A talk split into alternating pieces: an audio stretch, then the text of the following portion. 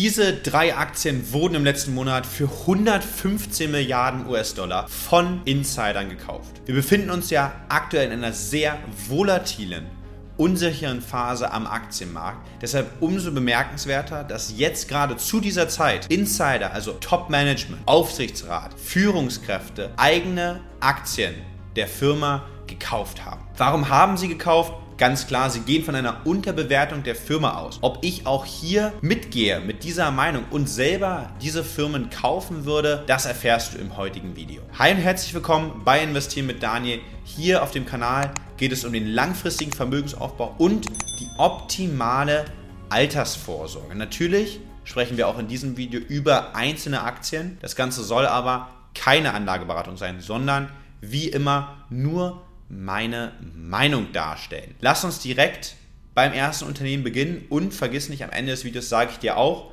welche der drei heute vorgestellten Unternehmen, die vor allem von Insidern gekauft wurden, welche finde ich davon am spannendsten und welche würde ich aktuell am ehesten in mein eigenes Depot kaufen. Kommen wir zur Aktie Nummer 1, ein Titel, ein Unternehmen, was ich davor noch gar nicht auf dem Schirm hatte. Ich blende es dir jetzt hier mal ein und zwar Biohaven Pharmaceuticals. Hier hat der CEO Vlad Korisch, wie du es auch siehst, in den letzten 30 Tagen ordentlich Aktien gekauft und zwar insgesamt für 56,1 Millionen US-Dollar. Doch was macht Biohaven überhaupt? Ein Unternehmen, was vielleicht nicht so viele von euch direkt auf dem Schirm haben. Man ist ein biopharmazeutisches Unternehmen und man beschäftigt sich vor allem mit Therapien für Patienten mit neurologischen oder neuropsychiatrischen Krankheiten. Und versucht eben mit diesen Therapien das Leben dieser Personen zu verbessern. Sehr interessant ist es auch, wenn wir mal auf den Chart des Unternehmens einen Blick werfen. Denn Biohaven hat sage und schreibe knapp 90% seines Wertes verloren und das innerhalb der letzten beiden Monate. Was ist hier passiert und deshalb auch umso spannender, deshalb hat vielleicht auch der CEO jetzt gerade zu diesen vermeintlich günstigen Kursen wieder eingekauft. Denn die Aktie von Biohaven sollte ursprünglich von Pfizer übernommen werden, woraufhin, wie wir es auch hier sehen können, die Aktie über 70% gestiegen ist durch diese Übernahmefantasie. Jetzt ist herausgekommen, dass die Übernahme doch so nicht stattfindet und deshalb gibt es auch gerade bei solchen spekulativen Investments, die dann vielleicht der ein oder andere eingegangen ist, auch sehr, sehr starke Verluste und die Aktie ist eben deutlich deutlich zurückgekommen. Aber wie sieht es denn jetzt zum aktuellen Kurs beim Unternehmen aus? Wir werfen mal einen Blick auf die Kennzahlen und dann können wir auch einordnen, hat meiner Meinung nach der CEO hier einen guten Kauf gemacht oder nicht? Wenn ich mir eine Firma wie Biohaven anschaue, also ein Biopharma-Unternehmen, dann sind mir vor allem zwei Sachen sehr, sehr wichtig und das ist, dass man profitabel ist, also auch seine Forschungen quasi finanzieren kann und das zweite ist auch, dass zumindest der Free Cash positiv ist. In dem Fall von Biohaven ist das in beiden Fällen nicht der Fall.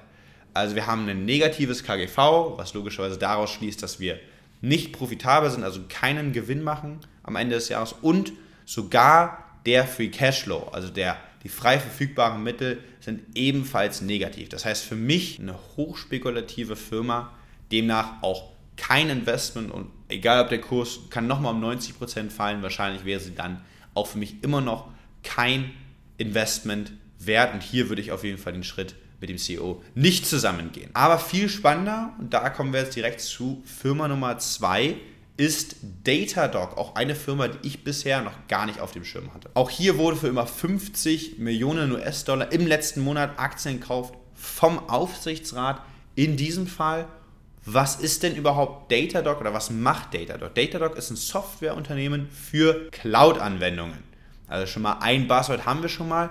Es geht vor allem dabei, Server, Datenbanken und Tools zu überwachen. Ja, das Ganze als Software as a Service, also als SaaS, Analyseplattform, gerade natürlich perfekt für Unternehmen, die eben cloudbasierte Analyse und Monitoring-Dienstleistungen benötigen. Und Datadog ist eben der Anbieter von vielen zahlreichen großen Firmen, wie wir auch auf deren Webseite sehen. Denn Firmen wie Peloton, Samsung, 21st Century Fox nutzen die Software von Datadog. Doch wie sieht es auch hier hinter dem Unternehmen aus, wenn wir mal einen Blick auf die Zahlen werfen? Wir haben hier ein Unternehmen, was aktuell an der Börse knapp 24,8 Milliarden US-Dollar Wert hat, also tatsächlich keine kleine Firma mehr, dafür, dass sie meiner Meinung nach relativ unbekannt ist. Was sehr positiv ist erstmal bei dem Unternehmen. Wir haben eine Netto-Liquidität, bedeutet, das Unternehmen kann alle Schulden tilgen und hat darüber hinaus noch Kassenbestand übrig von 1,2 Milliarden. Außerdem ist man extrem wachsend. Also wir haben hier ein Umsatzwachstum in den nächsten zwei Jahren noch von über 64 Prozent pro Jahr. Sorgt dafür, dass wir den aktuellen Umsatz in drei Jahren tatsächlich verdreifacht haben werden. Also ein sehr, sehr starkes Umsatzwachstum, eine sehr saubere Bilanz. Aber, das darf natürlich nicht fehlen, wir haben auch hier keine Profitabilität. Also wir machen immer noch jedes Jahr Verluste. Erst 2024 soll es so weit sein, dass wir eine ganz, ganz geringe positive Nettomarge haben. Aber, und das ist im Vergleich zu Biohaven der Unterschied, wir haben hier zum einerseits den Ausblick auf die Profitabilität und der Free Cashflow von Datadog ist auch jetzt schon positiv. Aber was ich nicht unterschlagen will, ist natürlich ein aktuelles KUV, Kursumsatzverhältnis von 15, ist relativ hoch, trotz des aktuell sehr hohen Umsatzwachstums. Hier haben wir eben auch noch andere Risiken, logischerweise, die Frage der Profitabilität langfristig, die meiner Meinung nach auch hier beantwortet werden. Aber auf jeden Fall ein sehr spannendes Unternehmen, zahlreich bekannte Kundschaft gibt es, ein sehr, sehr starkes Wachstum, sehr, sehr starkes Marktwachstum auch. Grundsätzlich die Bilanz sieht sehr, sehr sauber aus. Also definitiv ein Unternehmen, was ich mir auch nochmal genauer ansehen werde. Ob es dieses Mal für einen Kauf reicht, das schauen wir uns mal an, denn wir kommen jetzt noch zu Unternehmen Nummer 3. Aus Deutschland mache ich ja gerne, dass wir auch ein deutsches Unternehmen dabei haben, wo hier auch für über 8 Millionen Euro in dem Fall natürlich eigene Aktien gekauft worden sind. Die Rede ist von Encarvis. Zu Encarvis kann ich mich, glaube ich, relativ kurz halten, was das Geschäftsmodell angeht. Haben wir schon ein, zwei Videos auf dem Kanal auch gehabt. Man ist Investor und Betreiber von Solarparks und Windkraftanlagen, vor allem in Europa. Besonders bei Encarvis ist meiner Meinung nach, dass man sich auf den Erwerb von bereits fertigen Anlagen konzentriert. Das heißt, man entgeht gerade beim Bau der ganzen Anlagen vieler Risiken. Und was wir natürlich haben, ist eine staatlich garantierte Einspeisevergütung und natürlich langfristige Abnahmeverträge, gerade für den Strom. Leider ist man natürlich irgendwie vom Wetter abhängig und das bestimmt auch so ein bisschen die äh, Ergebnisse von Encarvis, natürlich aufgrund der aktuellen Situation und den Strompreisen, ist das Unternehmen sehr, sehr gut gelaufen auch. Trotzdem, ja umso spannender, dass jetzt, trotzdem das gut gelaufen ist, nochmal ein sehr, sehr großer Kauf hier von Insidern stattgefunden hat. Schauen wir doch mal deshalb auch auf die Kennzahlen, um das einordnen zu können. Wir haben auch hier ein sehr, sehr schönes Umsatzwachstum von über 13 Prozent über die nächsten drei Jahre. Auch das EBIT-Wachstum, also nach den Abschreibungen, soll bei 14% über die nächsten drei Jahre liegen. Also sehr, sehr gute Zahlen. Warum gehe ich hier auf das EBIT und nicht auf den Gewinn? Weil die Abschreibungen einen sehr, sehr großen Einfluss tatsächlich auf das Ergebnis von Encarvis haben, weil natürlich die Anlagen irgendwie in der Bilanz abgeschrieben werden müssen. Das heißt, gerade das KGV, auch was aktuell hier bei 44 liegt, ist deshalb nicht sehr aussagekräftig. Viel spannender finde ich da das Unternehmenswert EBIT-DA-Verhältnis. Das lag im Schnitt in den letzten Jahren bei 13. Aktuell sehen wir auch hier, liegt das bei 14, also knapp über dem historischen Schnitt, obwohl die Aktie, wie gesagt, sehr, sehr gut performt hat in den letzten Monaten. Dazu haben wir einen Dividendenzahler, 1,5% Dividendenrendite gibt es hier bei 68% Ausschüttungsquote und einem Wachstum von 7% von Jahr zu Jahr über die Dividende seit 2018. Also sehr, sehr spannend, definitiv. Jetzt die Frage an dich.